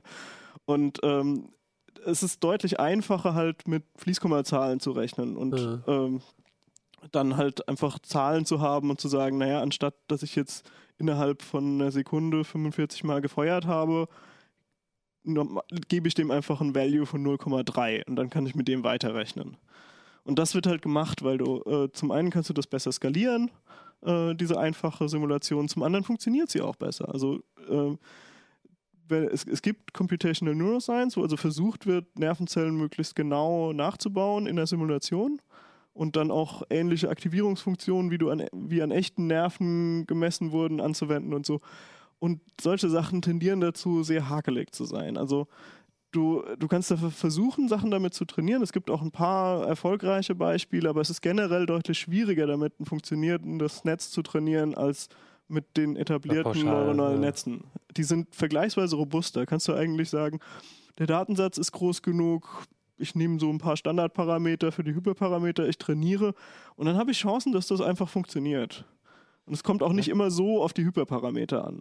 Was ich da so ein bisschen, also für mich klingt das, und so habe ich das auch so ein bisschen in Artikeln gelesen und auch so, es klingt für mich so ein bisschen so, als hätten wir jetzt so für ein, ein bestimmtes Thema, was zum Beispiel Bilderkennung oder Mustererkennung generell oder, oder auch so Predictions aus, aus, aus einem Bestandsdatensatz für zukünftige oder für andere Datensätze, da hätten wir, haben wir jetzt so ein System, das halt ganz ordentlich funktioniert und mit dem wir halt tolle Erfolge ne, auf dem Google-Handy irgendwie die oder bei, bei in der Google Cloud irgendwie die, die Bilder erkennt und so. Und dafür ist es schon ganz gut. Und da, da steckt auch gerade, habe ich das Gefühl, ganz viel Energie in der Forschung, in der Wirtschaft, mit den, beim Programmieren irgendwie drin. Aber es ist halt nur ein Aspekt und der kommt halt auch an bestimmten Sachen an die Grenzen. Und ich frage mich halt immer die ganze Zeit, ähm, ist das nicht auch so ein bisschen gefährlich, weil vielleicht ist sowas wie autonomes Fahren oder, oder, oder äh, andere Stellen, wo wir halt versuchen, mit künstlicher Intelligenz irgendwie äh, die dieses nächsten Beispiel Schritte hier, zu ne? machen. Ähm, Ähm, ganz kurz, äh, Policing. Ja. äh, äh, ist, ist das vielleicht, äh, kommen wir da vielleicht irgendwo hier, also wissen wir jetzt schon, eigentlich ist das der falsche Ansatz dafür und wir bräuchten mal neue Ansätze, bei- wenn es um künstliche Intelligenz geht. Also es deutet viel darauf hin, dass es nicht komplett der falsche Ansatz ist. Aber ähm, es gibt halt Probleme darin, dass irgendwie ja schon was Sinnvolles passiert bei den neuronalen Netzen, aber eben nicht so wie beim Gehirn. Das heißt, immer wenn wir die Erwartung haben, dass irgendetwas so ähnlich ist wie bei uns und zum Beispiel ein neuronales Netz zu den gleichen Schlüssen kommen soll wie wir oder so, dann wird das schwierig, weil wenn wir etwas haben, was grundsätzlich anders denkt als wir, also eine andere Art von Intelligenz irgendwie ist, dann gibt es natürlich Missverständnisse. Und äh, wenn wir das nicht haben wollen, ist es, finde ich, durchaus sinnvoll, halt sehr gezielt danach zu forschen, wie machen Menschen das und versuchen mehr in diese Richtung zu gehen. Und ähm, also ein, ein großes Problem, was halt die Netze im Moment haben, ist einfach die Effizienz, also dass sie viele Daten brauchen und wir hätten das gerne, dass wir halt mit weniger Daten auskommen, weil wir das dann auch die Technik auf viel mehr verschiedene Probleme anwenden könnten.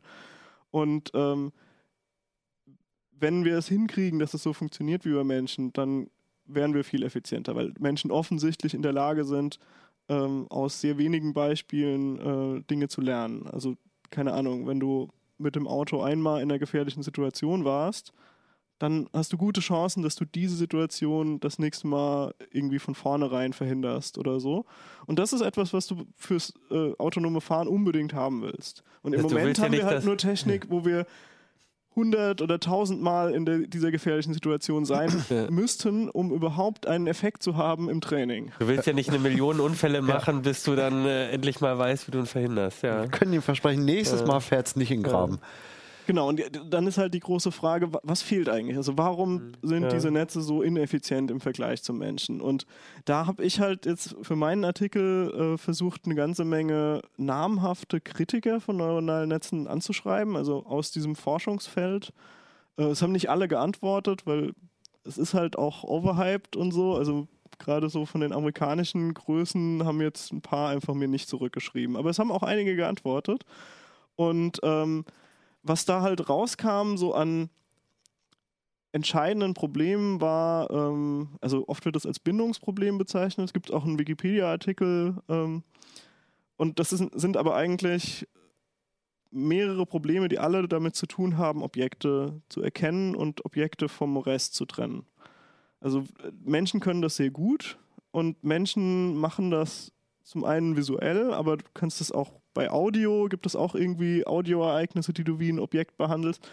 Und äh, wenn man wirklich so ein bisschen in sich reinfühlt, merkt man, dass es eigentlich einen ähnlichen Mechanismus auch immer beim Denken gibt. Also dass man immer aus einem Gedanken so eine Art Objekt macht, das halt Eigenschaften haben kann und so, wo vielleicht auch Gefühle dabei sind und so. Und das ist irgendwie ein effizienter Mechanismus, um ähm, sich relativ schnell mit irgendwas sicher zu sein. Also neuronale Netze sind einfach sehr lang in so einem Bereich, wo sie unsicher sind und sagen, ja, es gibt halt Wahrscheinlichkeiten für dies und für jenes. Und Menschen legen sich viel schneller auf etwas fest und sagen, das ist jetzt das. Und dabei machst du natürlich Fehler. Also äh, zum Beispiel, ich habe hier so ähm, optische Täuschungen mitgebracht. Und das sind so typische Sachen, wo halt Menschen dann Fehler machen. Also Da kannst du mal die Kamera einmal kurz halten. Ähm, ist das hier so? Ja, also falls Johannes noch nicht eingeschlafen ist. Sieht man da was? Ja, also Ich glaub, man sieht ich weiß nicht. ob man das gut sehen kann, aber ähm, da sind, Nee, ich glaube nicht. das ist wie so ein Schachbrettmuster und äh, in den schwarzen, in den schwarzen Feldern, so, in den schwarzen Feldern sind manchmal so kleine weiße Quadrate drin und die sind halt äh, in einem bestimmten Muster verteilt. Und äh, damit wirkt das so, als ob die Linien nicht gerade wären. Aber in Wirklichkeit ist das hier ein komplett, also das ist ein Schachbrettmuster, bei dem alle Ja. Linien ähm, parallel sind. zueinander sind. Die sind völlig gerade. Und es wirkt halt völlig Ja, ver hier wird verzogen. total eigentlich. krumm und schief. Und wenn man länger drauf guckt, finde ich, wirkt es auch so, als würde es sich bewegen. Ja. Und das sind eindeutig Fehler, die wir machen, weil eigentlich sollte unsere Wahrnehmung uns sagen, das ist gerade, weil es, das ist die Wahrheit. Und es funktioniert halt nicht so richtig an der Stelle. Und hier zum Beispiel, das ist so was, was so umschaltet. Also ähm, hier äh, kann man je nachdem äh, so, so Art Pac-Mans sehen, äh, die dann ähm, da so im Kreis angeordnet sind mit so Dreiecken. Oder man sieht ein weißes Dreieck, was äh, das alles überdeckt. Und das kann man, also das schaltet sozusagen um. Je, je nachdem, ob, worauf man sich konzentriert, äh, sieht man das eine oder das andere. Und ähm, das sind halt so Beispiele, wo man halt merkt, ähm, wie, wie menschliches Denken irgendwie bereit ist, sich auf das eine oder das andere mentale Objekt festzulegen. Kennt ihr, kennt ihr dieses, dieses Video mit dem, also ich, ich spoilere das jetzt mal auf jeden Fall, äh, dieses Video mit dem Basketballspiel, wo man sich auf den Ball konzentrieren soll? Also es gibt so auf YouTube so ein Video, da soll man, ich glaube es ist Basketball oder Handball, doch ich glaube man soll, Basketball. glaube ich, zählen, wie oft der Ball aufgedopst Genau, wird. also irgendwie so. so, also die Aufgabe ist dann irgendwie zu gucken, wie oft wird der Ball gedrückt, dass man sich auf was konzentrieren muss. Und am Ende, ähm, am Ende, wenn man fertig ist, wird man dann gefragt, ob einem irgendwas aufgefallen ist. Und dann sagt man, nö, ist nichts aufgefallen. Ich glaube, 95 Prozent sagen ihnen jetzt Ja. nichts aufgefallen. Genau, nichts aufgefallen. Und dann schau- schaust du das Video nochmal angucken, ohne auf das zu gucken. Und dann siehst du wieder einen Typ in einem Affenkostüm oder Genau, so. der glaub läuft in einem Affenkostüm durchs Bild, stellt sich irgendwann noch zur Kamera hin, winkt Ja. und geht weiter. Also, Und man sieht den halt nicht, wirklich auffällig. weil das Gehirn quasi sich auf eine Sache konzentrieren sollte, auf ein Objekt, auf und dann wird alles andere ausgeblendet. Und, und ich glaube, sowas könnte eine KI gar nicht. Auf einem Bild, ähm, Nee, das- auf einem Bild einfach Also sagen. die, ja. die KI würde diesen Fehler nicht machen. Also Ja. es kann sein, dass es Anwendungen gibt, wo du sagst, ich will das haben. Ja, also genau, ich, ja, na klar. ich will eigentlich nicht, dass, dass es funktioniert wie bei Menschen, sondern Ja. ich will quasi diese künstlicheren Ansätze haben, weil ich da solche Fehler nicht so mache. Aber ähm, ja, das sind ganz gute Beispiele. Also es gibt einen Haufen, ähm, also Psychologen lassen Mhm. sich sehr witzige Tests als äh, einfallen. Ja, die menschliche Wahrnehmung ist halt sehr kontextabhängig und auch abhängig von dem, was halt schon vorher gelernt wurde. Ich glaube, das kann eine KI nicht so abbilden, denke ich mal. Wobei- Naja, also eine KI kann schon einen Haufen Dinge speichern in ihren Parametern. Also insofern hat die schon auch irgendwie ein Wissen, Ja? aber ähm, ja, es ist irgendwie nicht ganz so kontextabhängig. Also das ist mehr, eigentlich hat sie so ihr Wissen, was sie dann immer anwendet auf alles. Das, das Kassettentape ist langsam wirklich kurz vorm Ende, deswegen ähm, würde ich gerne aber noch eine Frage stellen. Und dann, äh, weil du gesagt hast, du hast ja mit ähm, KI-Forschern auch gesprochen. Äh, sagen die denn, also, ne, wenn du sagst, das ist so das große Thema auch oder eins der großen Themen, gibt es denn da Gibt es Ansätze, da weiterzukommen? Oder also ist das jetzt so ein Ding, ja, und wir wissen aber überhaupt nicht, was wir tun sollen? Oder gibt es da auch Leute, die sagen, und genau an dem Thema sind wir dran, das zu lösen? Also ähm, ich war letztens mal zu Besuch bei jemandem, der bei DeepMind arbeitet und ähm, habe auch mit Leuten geredet bei DeepMind Mhm. und äh, merke, also bei denen gibt es zumindest ein paar Leute, die sich damit beschäftigen. Und offensichtlich hat auch äh, ein ganz wichtiger äh, Forscher, Geoffrey Hinton, hat ähm, schon ein System vorgestellt, von dem er glaubt, dass das ähm, Dinge überwinden kann, die halt jetzt noch nicht gehen. Capsules, die habe ich hier auch im Artikel in so einem Kasten erwähnt. Ähm, da ist noch nicht so raus, wie gut die funktionieren. Also die haben gute Ergebnisse gehabt mit, äh, glaube ich, also es gibt ja diese MNIS-Digits, also wo Leute handgeschriebene Ziffern hatten, die wurden irgendwie von so einer Steuerbehörde oder so in der USA, wurden die gesammelt, dann gibt es so einen Datensatz damit. Der ist riesig und mit dem kann jeder arbeiten und rumprobieren. Genau, ja, genau. also es gibt übrigens sowieso einen Haufen offene Datensätze. Also wer experimentieren will, kann das im Prinzip tun. Das, ähm, und die haben halt, glaube ich, zwei Ziffern immer in einem Bild gehabt, die sich auch teilweise überdeckt haben und ähm, haben da recht gute Ergebnisse gehabt, das auch äh, zuzuordnen quasi, welche Ziffer gehört zu was. Also da gab es so gewisse Ansätze mit Objekterkennung, die äh, da auch schon einigermaßen funktioniert hat. Ich weiß auch noch von einem anderen System mit äh, Autoencodern, was auch äh, in der Lage war, so Masken zu lernen und darüber auch Objekte zu separieren und so. Also es gibt Forschung in dem Bereich, aber also zum Beispiel Christoph von der Malsburg, das ist halt ein deutscher Professor, äh, der mir netterweise total umfangreich geantwortet hat, äh, der ist total frustriert, weil er das Gefühl hat, er argumentiert seit 15 Jahren irgendwie, dass das total wichtig ist und wird nicht richtig gehört und so. Also das ist halt auch immer die Frage. Also äh, es steigen immer mehr Leute in die KI-Forschung mit ein und äh, das ist halt eher was so etwas, was in Richtung Grundlagenforschung geht. Und es gibt natürlich auch eine Menge Leute, die dann einfach sagen, Convolutional Networks funktionieren total gut. Ich gucke mal, ob die auch bei einer anderen Art von Problem funktionieren. Ich habe keine Ahnung, ein Netzwerk für Bilderkennung, das probiere ich jetzt mit Audio aus oder mit Texterkennung oder so. Und hin und wieder kommen da auch total interessante Ergebnisse bei raus. Aber natürlich ist dann die Frage, wäre es vielleicht besser gewesen, wenn die Leute sich sozusagen auf diese Kernprobleme konzentriert hätten. Mal, genau, ja, also nicht, ich nehme jetzt einfach Werkzeuge, die es gibt und es gibt halt gerade nur Hämmer und keine Zangen, also versuche ich halt alles mit dem Hammer, aber Genau. statt sich zu überlegen, müsste ich vielleicht nochmal ein anderes Werkzeug konstruieren. Um Da muss man halt dann auch ja. überlegen, stört es mich, Ja. dass irgendwie für meine Hämmer halt immer alles wie Nägel aussieht Ja. und so. Also Okay. Gut, wir sind, weil ich versprochen habe, wir werden nicht eineinhalb Stunden lang, würde ich sagen, an der Stelle, äh, ich glaube, äh, wir haben das nur ansatzweise ähm, besprochen, was, was ich auch in den Artikeln steht und ich, ich habe es auch gelesen und ich kann wirklich sagen, wenn man, wir hatten ja schon mal so ein paar Schwerpunkte, wo du auch ein bisschen gezeigt hast, wie kann man das selber machen.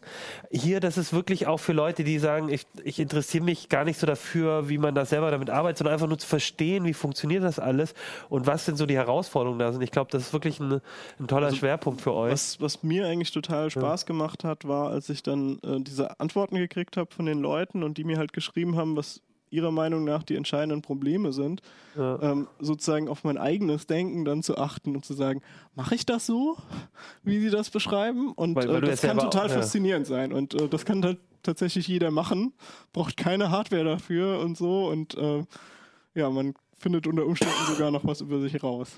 Okay. Gut, dann würde ich sagen, jetzt noch als allerletztes, ähm, würde ich Verlosung. sagen. Ja, Verlosung, genau. Ich, eigentlich wollte ich euch noch das coole T-Shirt zeigen, aber ich bin zu blöd für diesen Mac. Äh, Johannes lacht sich, glaube ich, schon die ganze Zeit, weil er sieht, was ich mache. Johannes, was muss ich denn jetzt drücken, damit ich wieder aus diesem Modus Irgendwie das rauskomme? Touchpad-Lock mit der Markierung, aber Ich habe irgendeinen Touchpad-Lock. Aber ich weiß nicht, der wo der ist. irgendwie was. Egal, wir gucken uns das nicht an. Ähm, äh, wir sind alles keine Mac-User. Ich würde sagen, einfach nur, wir haben total coole. T oh, jetzt geht's wieder. So, Der Linuxer hat was der gerettet. Linuxer hat das Mac, äh, genau. Ist ja Kannst du auch noch einmal Linux. draufhalten?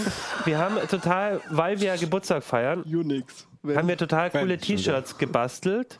Vielleicht kannst du mal draufhalten, zum Beispiel äh, das hier, äh, das hier mit dem alten CT-Logo.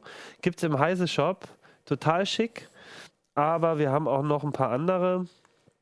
Guck mal, ob ich gerade noch mal die Übersicht sehe. Ja, hier mit 1985 Admin diesem Willen. Psst. Admin wider Willen, kein Backup, kein Mitleid. Und wir verlosen einfach ein paar von denen. Äh, Ich würde sagen drei Stück. Und Entschuldigung. Und uns, uns ist nicht so richtig eingefallen, was wir fragen sollen an schwieriger Frage. Deswegen haben wir gesagt, schickt uns einfach was Lustiges an uplink.ct.de. Also eine E-Mail, schickt uns was Lustiges, egal was. Ähm, aber äh, Voraussetzung, also ihr könnt uns alles schicken, aber Voraussetzung, äh, damit ihr auch gewinnen könnt, ist, wir müssen es nachher auch zeigen können und dürfen im, im Uplink. Das heißt, ähm, bitte ähm, Keine macht was. peinlichen Nacktbilder. Ja, oder äh, genau, das, davon sehen wir ab. Kein oder, Fremdcontent. oder irgendwas, was, oder, oder die Konkurrenz oder sowas, sondern äh, schickt uns was Nettes, was Lustiges. Äh, und dann verlosen wir unter den Teilnehmern äh, T-Shirts. Drei Stück. Und ähm, falls ihr einfach so die T-Shirts kaufen wollt, ähm, die bekommt ihr bei shop.heise.de slash shirts minus 35. Da könnt ihr die auch kaufen. Ich glaube 15 Euro. Und ähm, äh, wir haben uns auch schon so ein paar hier äh, mit ein paar eingedeckt, weil, weil wir die total cool finden. Und vielleicht äh, haben wir die Deswegen auch. haben wir sie auch ja alle an. ja, Äh, genau, die sind die, das, das war jetzt der Fehler. Aber ähm, vielleicht seht ihr auch die nächsten Sendungen, die mal. Genau. Nächste Sendung äh, in der nächsten Woche. Wahrscheinlich reden wir über Smart Speaker, verrate ich, oder vernetzte Speaker, verrate ich euch schon mal. Und bald reden wir auch über Linux, Linux-Distributionen. Genau. Linux-Distribution und was die Unterschiede zu Linux und Linux-Distribution und Linux-Kernel ist, das werden wir euch dann erklären. Ich wünsche euch ein schönes Wochenende oder eine schöne Woche. Macht mit bei unserem Gewinnspiel und äh, bis bald. Uplink. Ciao.